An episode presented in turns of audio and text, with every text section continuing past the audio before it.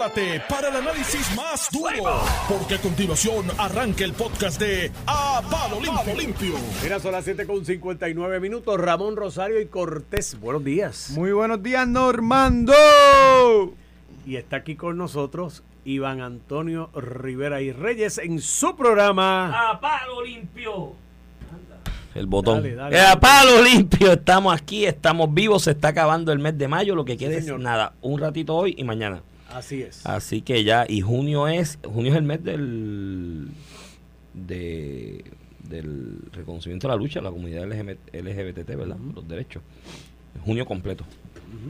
Así que. En Puerto Rico y en el mundo hay varias actividades. Sí, sí, eh, un adelanto. Y en Uganda lo van a celebrar con una nueva ley que puede castigar con pena de muerte algunas actividades homosexuales. De, ¿De verdad. verdad? Eso lo aprobaron ayer, El antier, y el firmó. presidente lo firmó ayer, algo así. Eh, Pero, pero yo me, me puse a leer, me- yo, yo vi el mismo reportaje que tuviste de, la, de, de los medios locales. Me puse a buscar más noticias sobre el asunto porque dije, está brutal en el siglo. el caso, de, el 21 caso y- de agresión sexual a menores. Y, y- pero la, la pena de muerte es que, que hay penas de muerte alrededor del mundo. En el caso de una actividad con un menor, que ya en Puerto Rico se considera violación. O sea, en Puerto Rico no los matamos, pero le metemos 50 años, tú sabes. y personas que eh, sean portadores de Y habrá HIV quien a conciencia. Y, Y a, conciencia y tenga... pero, Ujú. Sea, Puerto Rico, pues a la- al que viola a un niño, pues no lo matamos, pero le metemos 50 años. Y habrá mucha gente que piensa que hay que matarlo. Tú sabes Sí, que, sí. que cuando te miras el detalle no es la conducta de por sí lo que lleva a la... Sí, pero la- el que se esté dirigido a un grupo social en específico, pues levanta crispación la- a nivel a, mundial. lo que voy es que el sensacionalismo, cuando tú te lees la Bueno. noticia local aquí, decía, en Uganda dan pena de muerte a lo que es el homosexualismo grave, algo así le pusieron. No, no, al homosexual. Agravado, Al homosexualismo homosexualismo. agravado, pero el titular, cuando te lee, pues Sí, realmente no es, en el, específico. no es el homosexualismo. Claro, ¿verdad? pero de hecho Estados Unidos se ha o sea, Joe Biden dentro de la agenda eh, eh, hizo expresiones en Casa Blanca eh, hace un par de días, unos cuantos días respecto a eso. Y advirtió a Uganda de las graves consecuencias económicas que eso puede tener para ellos. Últimamente, cómo tú presionas y mueves los gobiernos soberanos del mundo Con la economía. a hacerlo, a dejar, dejar de hacer cosas, pues te cierro la llave de paso No, a los chavos. y sigue siendo una de actividad ilegal el homosexualismo en Uganda, ¿sabes? Es una, es una Siempre lo ha barbaridad. sido. Y- ahí y en muchos países de Medio Oriente. Sí. Lo que pasa, eh, de hecho, en la mayoría, eh, la conducta.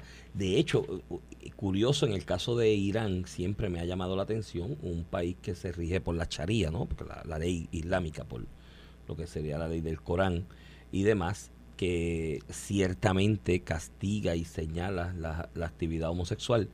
Sin embargo, el que científicamente pueda comprobar que es una persona transgénero, el propio Estado le financia la operación de cambio de sexo.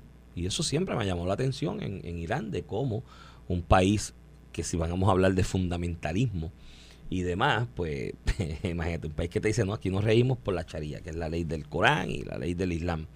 Y lo que dicta el Corán y lo que haya dicho Mahoma. Eh, que tenga esa otra visión respecto a reconocer la existencia de manera científica de, de- una persona transgénero, tiene que probarlo científicamente con los estudios médicos y demás. Y laboratorios, pues el mismo Estado le financia la operación de cambio de sexo. Eso siempre me, ha llamado la atención. Eh, hablando de, de fundamentalismo y demás, leí una columna ayer de, del amigo Julio Fontané, decano de la Escuela de Derecho de la Universidad Interamericana, hablando de haciendo un planteamiento sobre el derecho a la libertad de expresión del secretario de Justicia, Domingo Emanueli, con relación al intercambio que tuvo con Jean Rodríguez Bebe. Eh, tengo que diferir del compañero, porque no se trata aquí del derecho a la libertad de expresión de un señor, ¿me entiende? Eh, que fue allí a hablar. Se trata del secretario de justicia del país. Iván, si el, si el Que- secretario de Justicia hubiera hecho una expresión diciendo que las que, esto hipotéticamente no fue lo que pasó, Sí, sí, hipotéticamente. que Amanda, las que en practican- su posición, dilo en claro para que posición. la gente esté clara. o sea, que, que que la que- práctica del aborto, que quien practica el aborto es una asesina.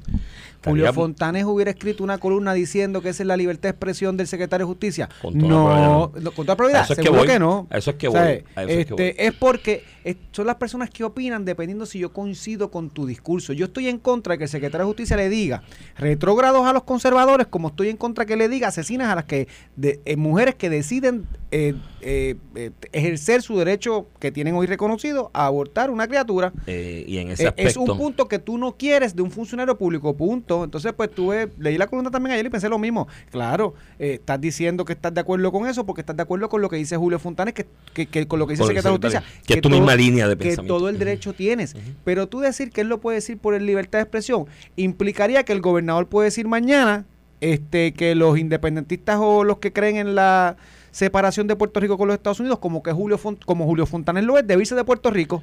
ellos deben irse de Puerto Rico. Y dirá Julio Fontanes en una columna el otro día que el gobernador tiene derecho a decir eso por su libertad de expresión. No, hombre, no. Son grandes hipocresías. Mira, eh, te voy a pasar esta eh, historia, resumen, sinopsis de una película muy buena, creo que se titula The Reader, que es la misma joven esta actriz que, digo joven, no, ya mayor que yo, yo creo, que fue la protagonista en Titanic, y se me va el nombre. Eh, esa película trata de esta soldado militar nazi, retirada, que le dicen The Reader porque no sabía leer, no, sabía leer y escribir, fue soldado en la época de la guerra de la Segunda Guerra Mundial, pero ni saber, ni, ni, leer ni escribir sabía y tiene este romance con un joven eh, educado, eh, estudiante universitario, que le ayudaba con leer, le leía libros, novelas, distintas obras literarias y alrededor de ese, de ese, de ese hito se gira el plot de la, de la película. Y hay una escena bien develadora en, en el juicio, a ella la acusan por la muerte de un grupo de prisioneros judíos que en un momento determinado, eh, moviéndolos y trasladándolos de un lugar a otro, estaban durmiendo en un granero. El granero se incendia y ella, en lugar de abrir la puerta y viabilizar que salieran para que salvaran su vida, le puso cadena a la puerta. Y pues murieron quemados. Entonces le están acusando por esas muertes. Y es bien develador cuando en algún momento determinado eh, la cuestionan con eso en el juicio y ella con un total convencimiento y interés. Decía, es que no los podía soltar.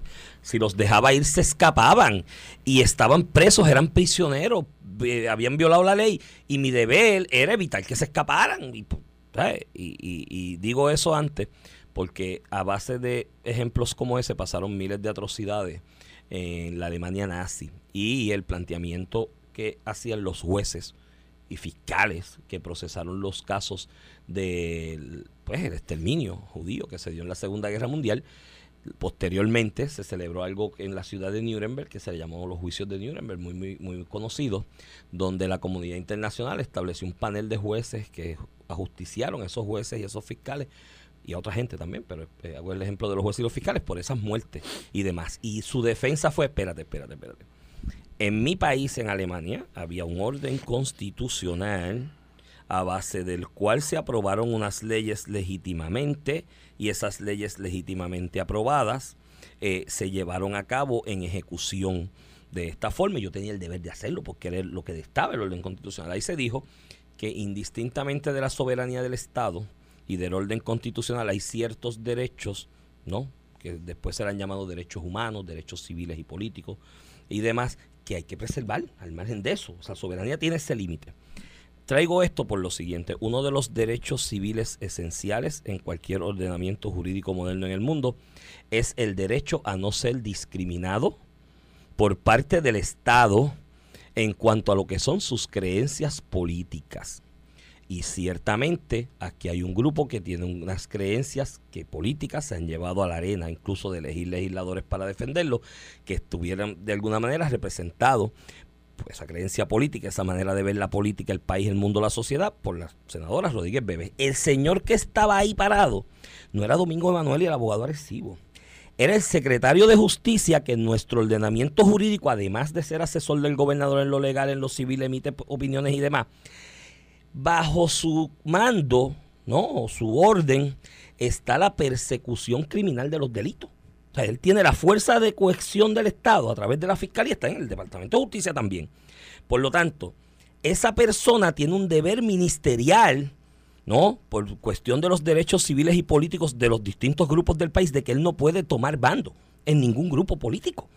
Él tiene el deber ministerial de preservar los derechos de todos esos grupos políticos. Y al tú decirle, ustedes lo que quieren es ponerle una capucha, por decir una vulca, porque se le fue el concepto en ese momento, un cinturón de castidad, ustedes no se pueden volver locos, prácticamente son locos con lo que están haciendo, ya estás demostrando un ánimo prevenido contra un grupo político contra el que se supone que tú no discrimines porque tú representas al Estado incluso hasta en la persecución de los delitos y demás y tienes la fuerza del Estado para perseguir a cualquiera penalmente. Y ahí mi planteamiento el viernes de que yo creo que no hay manera de meterle de nuevo la pasta al tubo y no es sostenible en esa posición, punto. Pues y eso no tiene que ver con derecho a libertad de expresión. Y se, convocó una manifestación del sector religioso para el sábado. Ahí también fallaron, porque tampoco tú planteas tu punto, pero ah, renuncia, porque entonces, entonces creas el un hecho político que le estás diciendo al gobernador, yo te estoy exigiendo que renuncie tampoco. Es así, ¿sabes? Convocaron una marcha para el sábado, el sector religioso, para pedir la renuncia a Domingo Manuel sobre esto. yo ahí me pues, distancio también.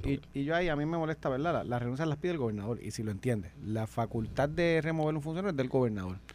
Este, y yo tampoco, aunque discrepé mucho, lo dije aquí, lo discutimos a náusea, eh, mi discrepancia con las expresiones del, del secretario de Justicia, eh, eh, tampoco creo que esto es una razón para renunciar. Todo el mundo tiene días malos, creo que se le fue la bola. Este, y son cosas que uno aprende en el camino, como las aprendemos todos, como cometemos errores todos.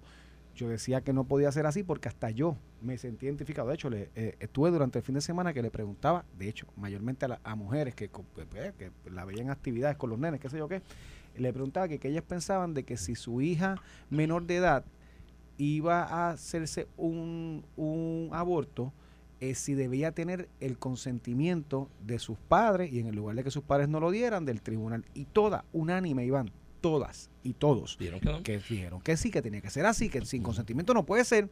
Y a, lo, y a lo que voy es que a quien él llamó retrógrado, tal vez algo loco, se estaba volviendo loco, esta era la medida. Aquí no estamos hablando de, de, eliminar el aborto a las mujeres, estábamos hablando de que si es un menor de edad debería tener el consentimiento. De hecho, yo decía aquí que para sacarse un diente, eh, la semana pasada había que, había que que tener la autorización de los padres. Un amigo mío ayer me contó, papá, yo chamaquito con licencia de conducir 16 años fui a hacerme una limpieza de la, boca y no me la hicieron hasta que llegó mi papá. Y firmó. o sea, para limpiarte la boca en un dentista, tú tienes la autorización de tu papá y para hacerte un aborto no. Que una intervención quirúrgica. El, el para hacerte un tatuaje. ¿Quién, quién te hace un tatuaje eh, eh, menor de edad sin, sin, la intervención de tus papás? O entonces... Los hacen por ahí, pero eso, se supone que no. Se supone que no. no. Y, y, habrá gente que hará, habrá el aborto de forma ilegal, se supone que no. Y habrá gente que hace un millón de cosas a, lo que voy, Iván, es que la medida allá afuera es súper razonable. Habrá gente que diga que está en contra, lo, lo, coincido, pero eso es una minoría de la población.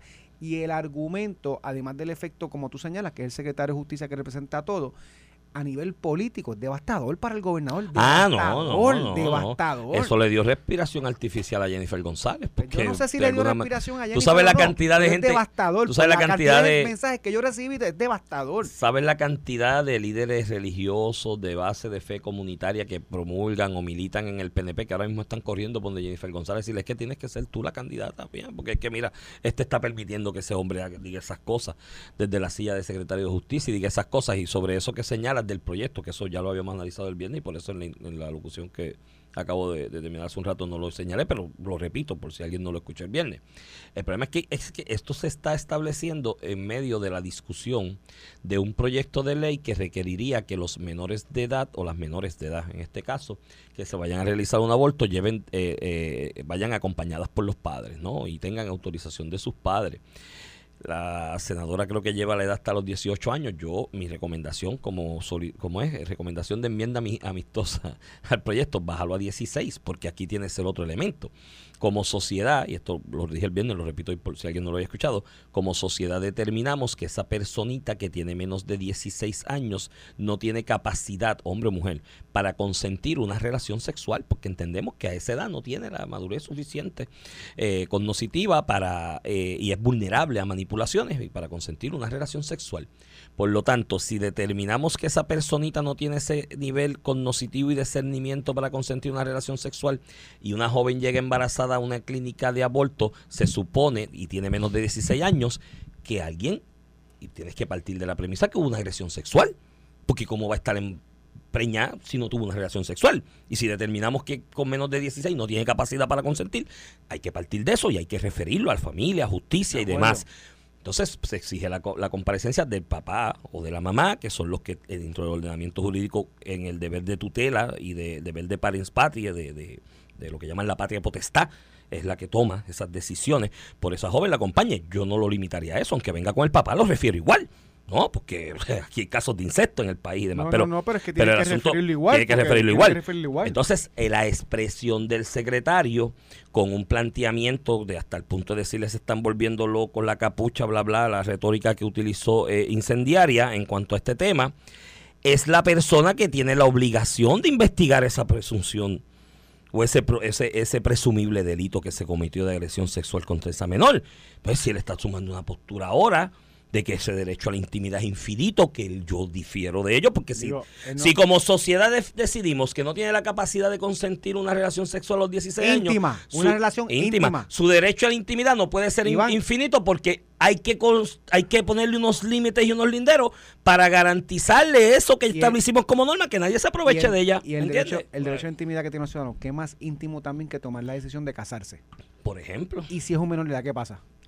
Los papás o el tribunal lo mismo, pero es que eso, ah no, porque hay gente que dice, "No, pero es que esa es una decisión íntima de la mujer." Íntima es casarse, íntima es eh, consentir una relación sexual y el Estado prohíbe. Exacto, entonces eh, en ese caso de esa menor, ese derecho a la intimidad hay que establecerle unos linderos, porque el Estado es el garante de ese otro derecho que hemos establecido y lo hemos hasta penalizado como ley penal, de que nadie se aproveche. ¿no? Eh, de su indemnidad sexual porque no tiene la capacidad y eso es lo que hemos decidido como sociedad. Sí, habrá, gente piensa que es muy alto, los 16. habrá, habrá gente que diga que una menor de edad de 9 o 10 años, o un menor de edad, en este caso varón, podrá, tener, podrá tener relaciones sexuales. En Afganistán. Pues por eso, pero, aquí como sociedad decidimos que no.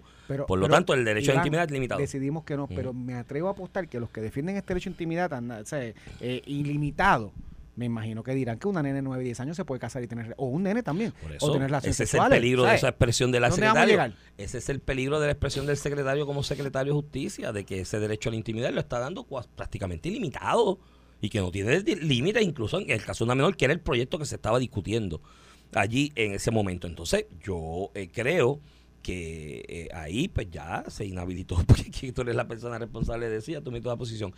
Recordemos que estas cosas se trata de imposición de paquetes de creencia. En las sociedades, todas, para el ordenamiento jurídico, la, fuerza que le delegamos al Estado y que le ejecute de cierta manera, hay grupos que se mueven a imponer sus creencias sobre los otros. En el proceso democrático se supone que llega un momento en que se vota y la mayoría decide qué imposición de paquete de creencias asumimos. Hay unas que hemos asumido por unos años, hay otras que están variando. Hay unos grupos en este momento por distintas razones que no necesariamente tienen que ver estrictamente con los derechos de la mujer y con la indemnidad sexual y, derechos reproductivos de la mujer, están imponiendo sus paquetes de creencia. Cualquier cosa que suene a regular algo relacionado al aborto, hasta este punto, hasta de una menor, no, es fo, porque yo quiero imponer mi paquete de creencias y si yo abro un pequeño espacio, un pequeño flanco que de alguna manera cree una fisura en la imposición de creencias que yo quiero establecer, pues no, y el secretario parece que se bebió ese culé y pues no puede porque él es el garante de otros derechos que yo, chocan con Yo entiendo que tenga su opinión y puede estar en contra. De hecho, yo creo que él puede. Ah, pero él lo citaron allí como el abogado agresivo. No, pero yo, yo creo que él puede concluir también que su bajo su interpretación legal, que es la que toda esta gente saca parcial, que independientemente de la condición de Estados Unidos, la condición de Puerto Rico es más ancha y que eso. Eh. que no es así porque no, está decidido, pero podrían decir que por ahí se va a decidir. Yo puedo entender que desde el punto de vista jurídico él tenga una posición de que eso no se puede y se la respeto. Totalmente en desacuerdo yo, pero se la respeto. A mí lo que me echaba es el sabrusto, ¿verdad?, de insultar a, a, la mayoría, a la mayoría de la población que entiende que una menor de edad para celebrarse, para, para hacerse un aborto, debe tener consentimiento de los padres, como pasa con otras decisiones importantes de la vida eh, de esa minoría. Y es que yo choco, ¿verdad?, un poco con, y, se lo reconozco. Mira, voy más allá, Iván. Es que el propio gobernador de Puerto Rico, sus expresiones públicas, ha dicho que hay que buscar un proyecto del aborto eh, más parecido al esquema trimestral de Roe vs. Wade, que eso se modificó con Casey, un, un, análisis de viabilidad. By the way, el, el proyecto de Rodríguez Bebe no es el proyecto de los fundamentalistas de los de, de, de los de los estados más republicanos de los Estados Unidos que ya lo prohibieron, by the way. No se, hay un montón de estados que, no, se que no se puede abortar en el día uno.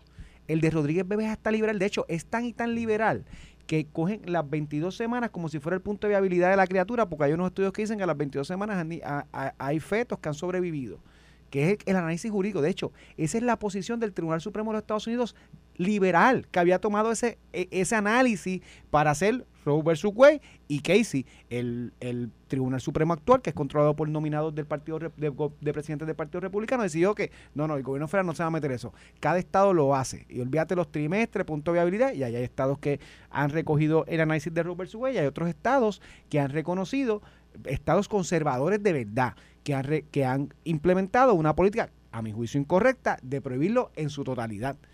E- En todos los casos, hay estados que lo prohíben hasta en casos de violaciones, en todos los casos. El análisis que está trayendo Rodríguez Vega a Puerto Rico es hasta liberal si lo consideras con lo que están haciendo otros estados eh, eh, Bueno, republicanos. para mí es liberal en el El- Estado de Derecho actual, porque es eso la de que decisión. Pueblo versus Duarte da más derecho.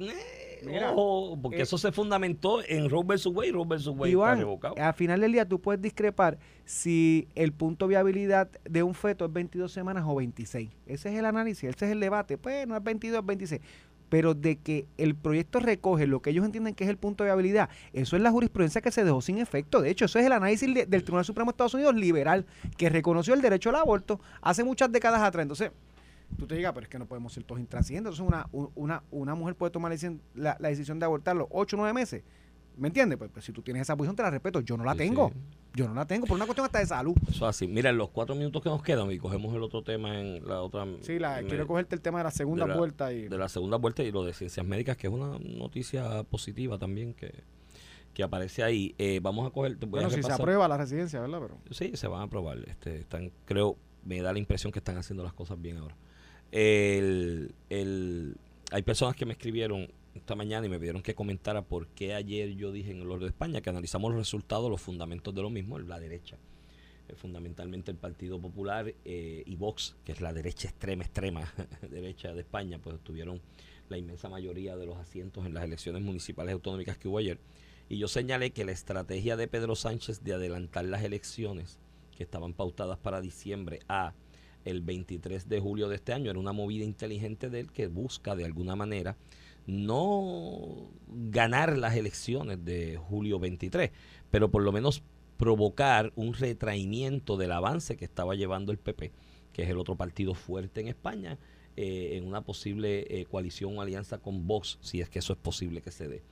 Y me dicen eso, es- eso me dicen es una locura eh, porque si perdió ahora adelantarla le garantiza una derrota porque se acaba de perder no tiene el apoyo y no lo que pasa es que la cosa es más complicada que eso. Ayer yo señalaba que en siete de las comunidades autónomas que recuperó el PP o las que de alguna manera obtuvo la mayoría necesitaba llegar a alianza con Vox para esos sistemas parlamentarios con los asientos que obtuvo Vox para conformar mayoría de gobierno. Y que eso iba a traer problemas en la discusión pública porque al Vox está a la extrema extrema derecha y con unas posiciones a veces hasta medio sí, sí, fuerte, fuerte. fuerte Chocan, chocan. choca, pues era una discusión complicada, porque hay un centro que oscila entre PP y PSOE, eh, y si haces mucha alianza con Vox y dejas que Vox te arrope en el discurso, puedes correr la misma suerte el PSOE, que Podemos le arropó que es lo que gran le- parte del Iván, discurso. y la segunda mirada lo hablamos, es lo que le está pasando al Partido Popular con Victoria Ciudadana. Todo es un coqueteo con sus Y medidas. te absorben y te degradas tú automáticamente. Sí, esto, de, esto es la segunda vuelta, esto es de Victoria Ciudadana, un Por e- coqueteo. Que, eso que, es así. que- que al final él, él va a permitir eso. Por eso te dije que eh, tiene analogías con Puerto Rico, con lo que está pasando en Puerto Rico con los extremos, en el mundo entero, pero en Puerto Rico también. Y le, le explico haciendo, ya hoy comenzó la guerra con eso. Ya hoy Feijó, que es el que la tiene difícil, por eso es que Díaz Ayuso, en la habilidad que tiene, lo cogió del brazo y dijo, tú eres el presidente, mete mano, voy a ti. que, coge el que hit era, tú, que era normal. Coge No, el claro, y luce como, como jugadora de equipo y que apoya y, y demás. que iba a ser complicado aún para ella en este momento retar a Fijo. Claro, eh, entonces ella pues ganó por mayoría absoluta, se convierte en el Rising Star, ya lo era, pero se, se solidifica en esa posición. Dos elementos, esa lucha va a traer, esa discusión de cómo conformo gobierno, va a traer consecuencias y pueden ser adversas. Puede haber un una inhabilidad de Feijó de liderar de ese liderar esfuerzo. ese esfuerzo. Bueno, ya hoy anunció que en dos de esas comunidades autónomas, Extremadura y otra, no son las más importantes, no recuerdo el nombre de la otra, esas dos no va a conformar el gobierno. Le dijo al PSOE, gobierna tú con los que tienes. Nosotros nos vamos a abstener para que tú gobiernes. A ese nivel es de complicada la situación. Así que esa discusión ya está teniendo efecto. PSOE teniendo no, no, no la teniendo la mayoría de votos ni posibilidad de hacer la alianza con nadie, hay una forma de tú viabilizar eso. Yo me abstengo con- de los Sí, míos sí, le das la mayoría a los te demás. doy la mayoría eh, a ti. Y ya se va a tener en dos, de lo complicado y, y espinoso que es el anuncio en Extremadura específicamente. El primero de lista de Vox es una, una persona que estaba acusado de violencia de género y demás en este día reciente, salió a reducir en la campaña y es medio complicado hacer alianza o conformar gobierno con alguien que con esos señalamientos, ¿no? Eh, y lo otro, adelantarla a julio, en julio y agosto, finales de julio, ya mediados de julio, principios de julio, hasta agosto, en España las grandes urbes se vacían.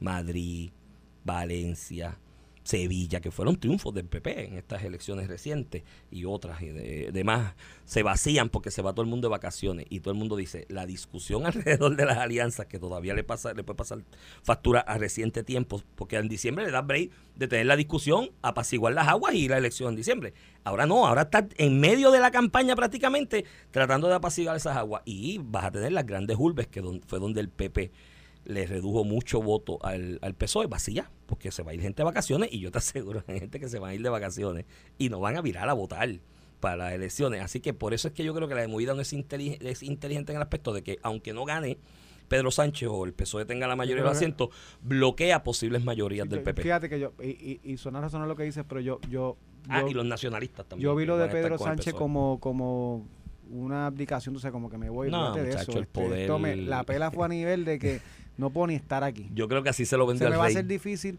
gobernar. Yo creo que así se lo vendió, yo creo que así se lo vendió al rey, que es el que autoriza final esto en el sistema de monarquía parlamentaria Sabes de que tengo, mi, tengo mis dudas que el rey tiene que autorizarlo. Tienes que informárselo al rey, pero creo que la decisión es el puramente rey, el el presidente. rey tiene que autorizarlo, tiene que firmar un decreto real adelantando las elecciones o atrasándolas.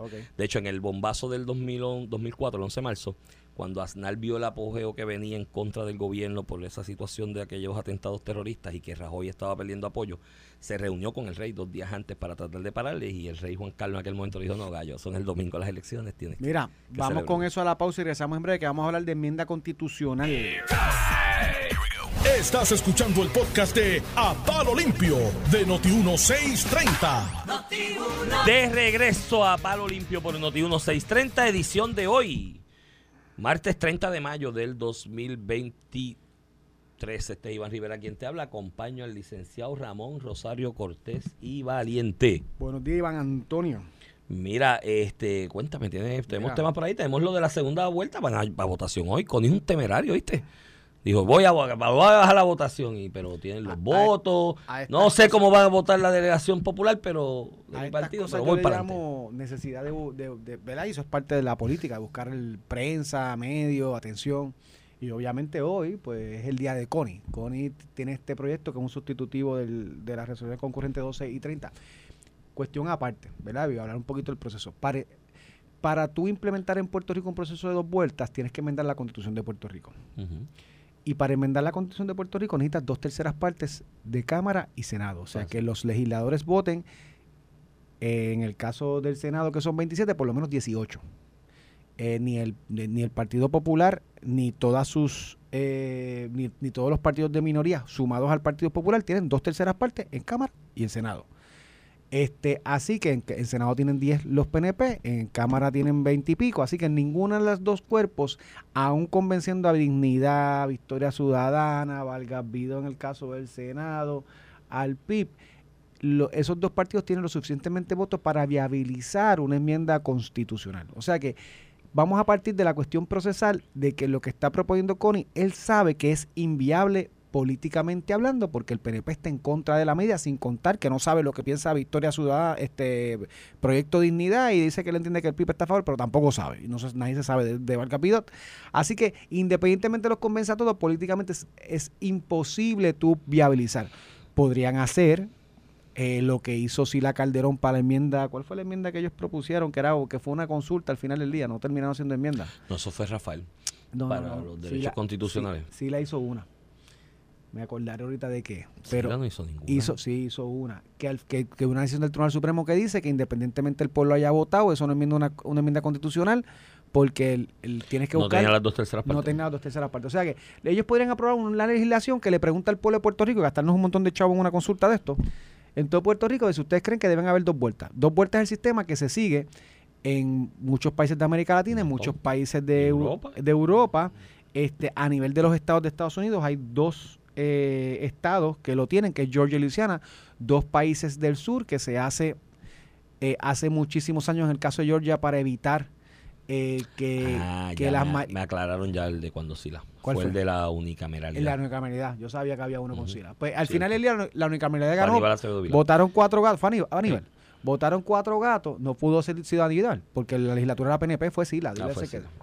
Eh, fue Sila Calderón, que la legislatura del Partido Popular. Eh, ganó al final con 15 gatos que votaron la unicameralidad y trataron de llevar pleitos diciendo que había que implementar la unicameralidad en la legislatura.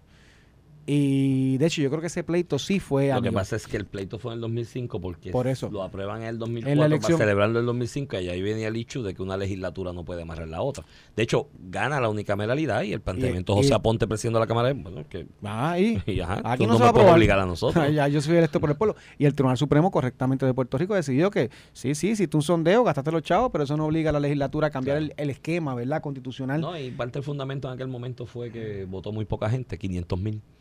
Después de eso aquí hemos hecho cosas que votan menos, pero Y, y pues en, a nivel de Estados Unidos hay dos estados, Georgia y Luisiana. Georgia se hace hace como 160 años, en el siglo XX, eh, precisamente por la predominancia de blancos que estaban viendo la, la población en, en algunos, algunas jurisdicciones eh, de Georgia, que era mayormente afroamericana, y para evitar, pues, pues, hacían esto para que en segundas vueltas todos se unieran con el blanco. Esto es así, esto está en la historia de Georgia.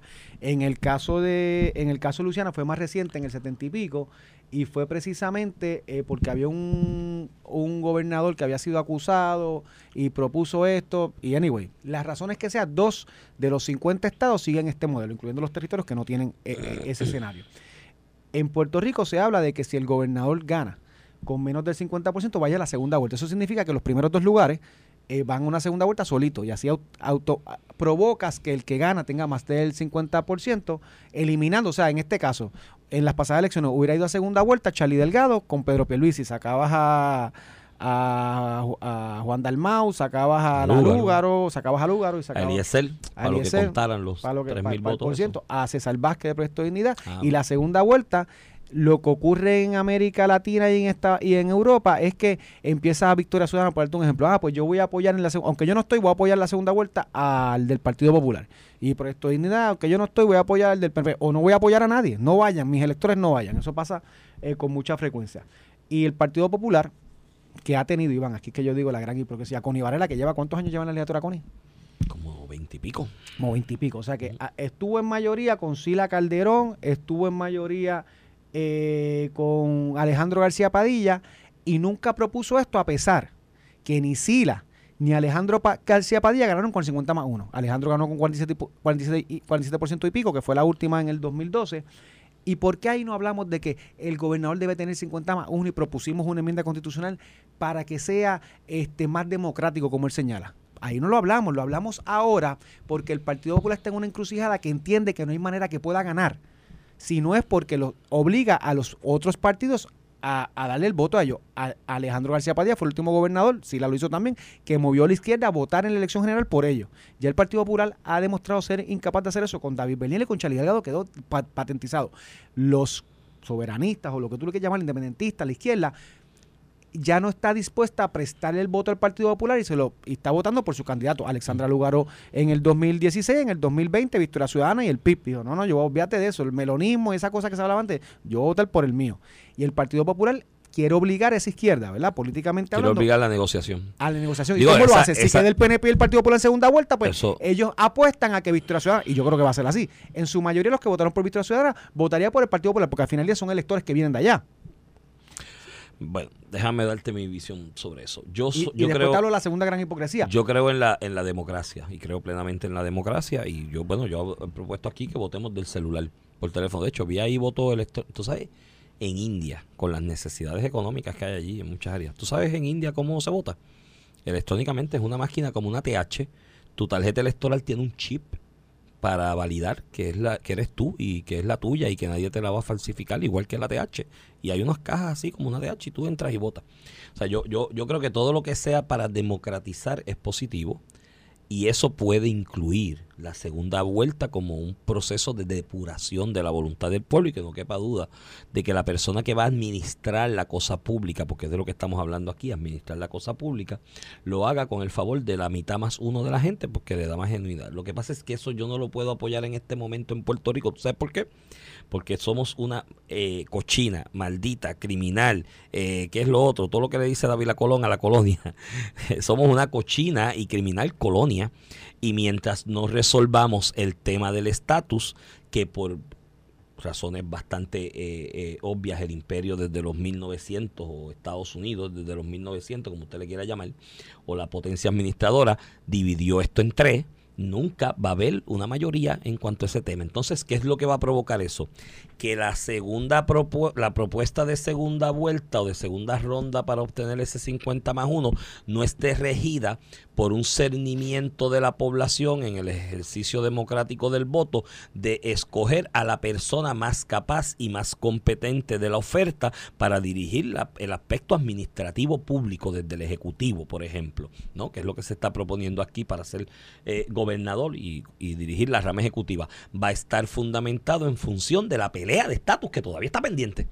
Entonces, ¿qué es lo que pasa y cuál es mi reserva con la segunda vuelta en Puerto Rico en este momento? sin descartar que la pueda apoyar en un futuro, es una trampa para que todo el mundo se una en contra del estadista. Porque mientras evitemos que el gobernador o la gobernadora estadista llegue, pues pienso que retraso esa lucha. Y es una gran hipocresía, porque no está fundamentado en que la gente coja con el 50 por 1 al más capaz y al más competente. Y mi posición es que tenemos que resolver el problema del estatus primero y después hablamos de segunda vuelta.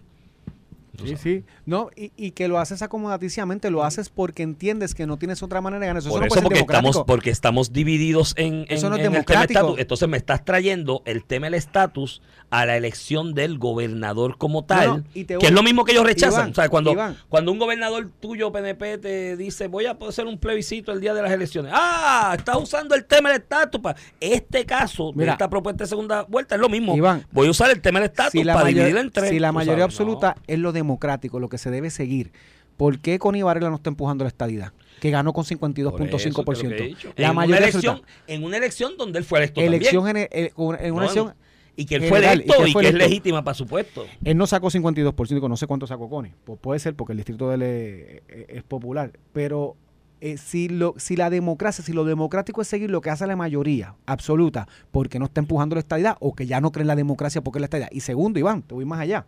Si realmente es democrático, asegurar la, la representatividad en los funcionarios electos requiere que hayan segundas vueltas y toda esa chavienda. si eso es la segunda vuelta es para el gobernador. ¿Por qué, ¿Por qué no lo hacemos para los legisladores? La segunda ¿Por qué no lo hacemos para los alcaldes? ¿Por qué lo está proponiendo más que el gobernador? O sea que solamente el gobernador debe ser democrático. Porque es una charlatanería, es una cuestión política hipócrita. si Connie Valera de verdad cree que la democracia es con mayoría absoluta, la estaría apoyando para los legisladores, para los alcaldes, hasta para los asambleístas municipales. Y by the way, estuviera empujando la estadidad que sacó una mayoría absoluta en las pasadas elecciones. Pero no, es una cuestión de que es la única manera que el Partido Popular entiende hoy, por la realidad histórica hoy, que puede ganar. Jamás en la vida a Luis Muñoz Marín se le hubiera, se le hubiera y a Hernández Colón se le hubiera ocurrido proponer segunda vuelta. Porque en aquel entonces el partido. podía, porque Muñoz ganaba por.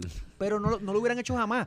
Porque podías crear una coalición al otro lado que poco a poco te fuera erosionando. Porque el partido de mayoría era el Partido Popular democrático. Hoy el partido mayoría es el PNP. ¿Y cómo yo destrozo eso? Pues pido segundas vueltas para que los demás partidos se puedan unir en contra del PNP en la segunda vuelta. Y pues, tú sabes, no tiene break. no, no, tiene las dos terceras partes que necesita la, para enmendar la constitución y tres cuartas partes si fuera que va a ser la consulta el día de las elecciones, que me imagino que allá no, para allá no correrán ni, ni, ni, ni pa. Para que quede claro, vuelvo y repito, yo no estoy en desacuerdo con las segundas vueltas, pero en el caso específico de Puerto Rico, hoy, 30 de mayo del 2023 no puedo aceptarlo porque tenemos que resolver primero el tema del estatus que nos tiene divididos en tres o cuatro tribus. Y una vez resolvamos eso entonces hablamos de segunda vuelta. No estamos maduros todavía para eso porque la segunda vuelta va a estar en función no de la democracia sino de la discusión de estatus. Vamos a resolver esa primero la discusión de estatus. Y sirve para otras cosas también. Aquí muchos de los muchachos que andan de izquierda el otro día estaba recordando el domingo en una conversación sobre este tema de, de las elecciones de España, que aquí hubo un grupo una vez que estaba tratando de empujar la idea de crear un partido socialdemócrata. Y yo le digo, pero muchachos, no hemos resolvido el tema del estatus todavía. ¿Cómo nos vamos a relacionar con Estados Unidos, que es la potencia administradora? Vamos a hablar de socialdemocracia y vamos a hablar de, de, fórmulas político-económicas regidos desde otro lado, que no vamos a tener muy... Mira, de hecho, ahí hay una, un planteamiento de Peluisi que va a mandar un presupuesto enmendado. Eso es jugar monopolio con los chavos del país porque la Junta va a hacer lo que le dé la gana. Mira, Iván, elecciones pasadas. Distrito representativo 32, el de Connie Varela. Connie Varela sacó 9.692 votos, equivalente a 35.61%. Ah, pues es más o menos lo que sacó Peluisi para gobernador. Ajá. No, bueno, un poquito, más, Un poquito más. 35.61%. O ahí, votó mucha gente de Victoria Ciudadana. Bueno, el de Victoria Ciudadana sacó 21%. Y el del PIB sacó 12, distrito, 11.95. El del PNP sacó 31. Ese distrito y Caguas en general, Victoria Ciudadana Connie, muy bien. Connie, por ti votó una tercera parte del, distrito representativo que tú tienes. ¿Vamos a hacer segunda vuelta también en tu distrito? ¿O solamente lo vas a proponer para el gobernador? Ah, vamos a hacerle en Caguas, en todos los distritos representativos, incluyendo el tuyo, el 32. Segundas vueltas cuando tú saques 35, porque tú no eres democrático. Es más, yo no sé ni cómo Connie va a ir a la legislatura ahora, si él entiende que como él fue elegido no es parte de la democracia. Bueno, hasta ahora ese es el modelo de democracia. Pero, ¿y, qué, ¿y, qué, señaló en la entrevista con el mando? Que eso no es democrático. Pues, pues él no está allí bajo postulados democráticos. Hombre, no, porque es, para chaval al gobernador y que gane el Partido Popular. Sí, no es sí pero, es, no, pero no es que gane el Partido Popular, es lo que te dije, está fundamentado en la en el trípode del problema del estatus aquí. Imagínate que Estados Unidos en su oye, esta es la máxima romana, divide y vencerás, y, aquí se implementó con el tema del estatus. Entonces opera la, teoría del trípode. Cuando, imagínate si es la teoría del trípode que te dicen, no, es que la libre asociación es lo mismo que la independencia. yo, o sea, que todos esos estúpidos de Naciones Unidas que aprobaron cuatro alternativas descolonizadoras, eh, tres alternativas, la estadidad, la libre asociación o la independencia, son morones y brutos todos porque dicen dicen que la libre asociación es algo distinto a la independencia. Y Estados Unidos lo hace por eso, porque montaron la discusión en la teoría del trípode. El trípode, si tú le sacas una pata, se cae. ¿Entiendes? Y eso es la estrategia aquí en Puerto Rico. Entonces, esto de la segunda ronda está montado en esa misma teoría, en la del trípode. Todos contra el estadista. ¿Me entiendes? Y por eso es que te digo que no puedo apoyarla por más que crea en la democracia y que crea que es lo más idóneo es que sea 50 más 1. Resuélveme el problema del estatus y después hablamos de eso. Y, y antes creo que tienen que resolver algo antes, pero de los 40 distritos representativos en la Cámara que está con. ¿Qué resolver antes? Voy a, voy ahora, voy a. Ah, dilo, dilo, porque de, lo, interesa. de los 40 distritos representativos de la Cámara de Representantes está Connie, solamente cuatro tuvieron 50% o más. Pues entonces la, Cámara de Representantes no es democrática, no, no, hay una democracia como, como, como Connie señala, pues vamos a hacer también la segunda vuelta para, para los 36 legisladores que no fueron electos con mayoría. Yo, podría creer en el, Sistema, en el sistema parlamentario como más democrático. y lo otro, lo que iba, vamos a aprobar una enmienda constitucional para cambiar la forma que elegimos al gobernador de Puerto Rico, que, es una decisión, o sea, vas a enmendar la, carta magna, tú sabes, la, la, base eh, legal en Puerto Rico a nivel local, aunque con promesa y todo eso nos dimos cuenta que eso pues eh, algunas veces vale filfa, ¿verdad? Pero la, la, la pieza legislativa local más importante, no se han puesto de acuerdo para el código electoral y van para lo básico. Para ¿Cuántas horas vamos a votar el día de las elecciones? Todavía hoy no se han puesto de acuerdo ni cuántas horas van a estar pues, abierto un colegio el día de las próximas elecciones. Entonces queremos enmendar la constitución. No, no, no. mira espérate, vamos, más allá. vamos más allá. El ciclo electoral empieza, el ciclo electoral empieza el 1 de junio. La Comisión Estatal de Elecciones tiene calendarios desde el 1 de junio. Desde publicaciones, radicaciones, desde el 1 de junio empieza todo, todo el traqueteo. Y todavía se Hoy, ¿cuál es la propuesta del Partido Popular para enmendar el código electoral? ¿Cuál es? ¿Cuál es? ¿Qué, es lo que ellos quieren? Están estudiándola. No lo tenemos. Ah, pero queremos enmendar la constitución. Ven acá, una pregunta. Si están estudiándola ahora en la comisión esta magnífica que creó Jesús Manuel para enmiendas al código electoral. Que anda sin Tatito. Me dicen que Tatito no ha ido a ninguna. No, por eso, pero crearon esa comisión. Si esto ya se había votado en la Cámara en algún momento, Jesús Manuel no votó. Y en el Senado también se ¿Cuál era, Pero ¿cuáles fueron las propuestas en ese momento? Pues no sé. ¿Los populares no la leyeron? Pero tiene que verlo. ¿No lo leyeron? Él dijo que tiene que verlo ahora. Pero no lo vio antes. Parece que no. ¿Y cómo votó? Y Senado también. Pero se abstuvo. Pues de verdad que no sé cómo. ¿Faltó ese día? No, no sé, pero te voy a eso, eso es una buena pregunta. Te voy a conseguir esa información. Consíguemela porque eso me interesa. Bueno, pero es que si votó a favor o en contra. Tiene que haberlo leído. Tiene que haberlo leído. o, le, o, leyó sin votar como Natal una vez que dijo que no había leído, pues no le dio tiempo. Eh, con lo de Héctor Ferrer, ¿verdad? El, eh, centro, comprensivo. el centro comprensivo. Este, y, y si se abstuvo, también porque te abstuviste, no te dio tiempo, todo el mundo le dio tiempo a leer. O faltaste ese día. Pudiste haber faltado ese día. La versión que aprobó la Cámara De hecho, la Por Cámara, eso, ¿cómo votó él? la Cámara lo aprobó dos veces. Porque la Cámara lo aprobaba el Senado. Vuelve a la Cámara y ahí es que tratan de hacer comité de conferencia. O sea que en Cámara hubo dos votaciones. Y cuando van a hacer que le quitan la página y votan para hacer hay ¿Y dos cómo votaciones. votaron? Pues no sé, pero hay que verificar. Me imagino que habrá votado. Oh, menos que haya faltado. Ausente. Por eso, ahí, eso te- me, me- me interesa. Alguien que, checate con el mundo que está al día con esas votaciones. Edwin, Edwin esos o, días. o- o Raúl, o Pero- Raúl Colón, que lo tengo al palo. Porque está, está, buena información. está interesante eso, ¿no? Eh, Si ahora, y, y sobre eso, a eso que tú señalas también, el, se ha demostrado reservas por parte de alguna gente en el Partido Popular con el horario o con la extensión de horario. Dicen que no, que este horario mejor que el otro. Si vamos a hacerlo democrático y el principio rector es la democracia, ¿por qué no votamos una semana entera aquí? Y abremos, abrimos unos centros de votación satélite desde la semana antes de las elecciones para todo el que te pueda cuando salga Eso- el trabajo en Estados Unidos, mucho. Y en. España también, en otras partes. Y, y sale y vas y votas y está esa semana esa gente votando. ¿No? Y estás emitiendo votos. Y el día de las elecciones es la grande, es la que todo el mundo se para como día festivo para eso. Pero si lo vamos a hacer democrático, vamos una semana completa a votar. ¿Tú estás de acuerdo de eso? Participaría más gente. Sí, tú sabes, y llegaría. más fácil. Sí, porque eh, nos desgarramos las vestiduras con la democracia y hay que ver, pero cada día es más difícil.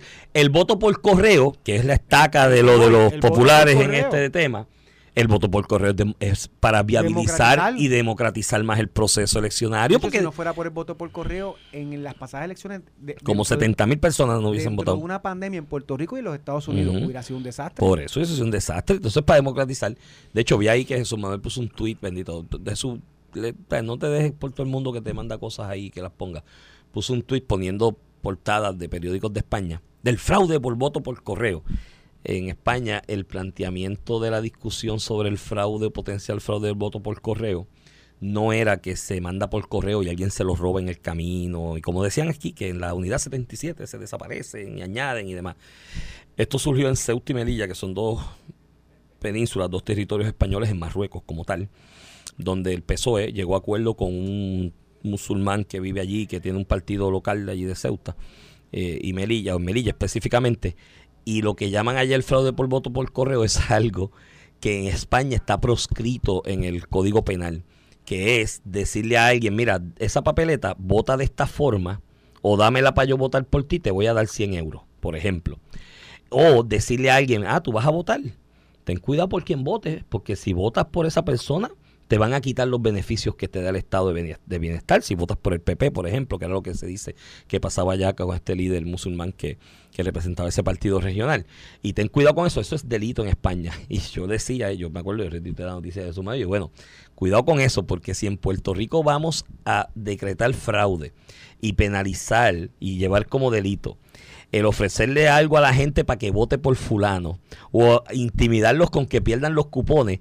Recordemos los cupones y las neveras aquí en la semana de las elecciones. Hay que ponerle una vela al país. Aquí va todo el mundo preso porque rápido dice, te van a quitar los cupones si votas por esa gente.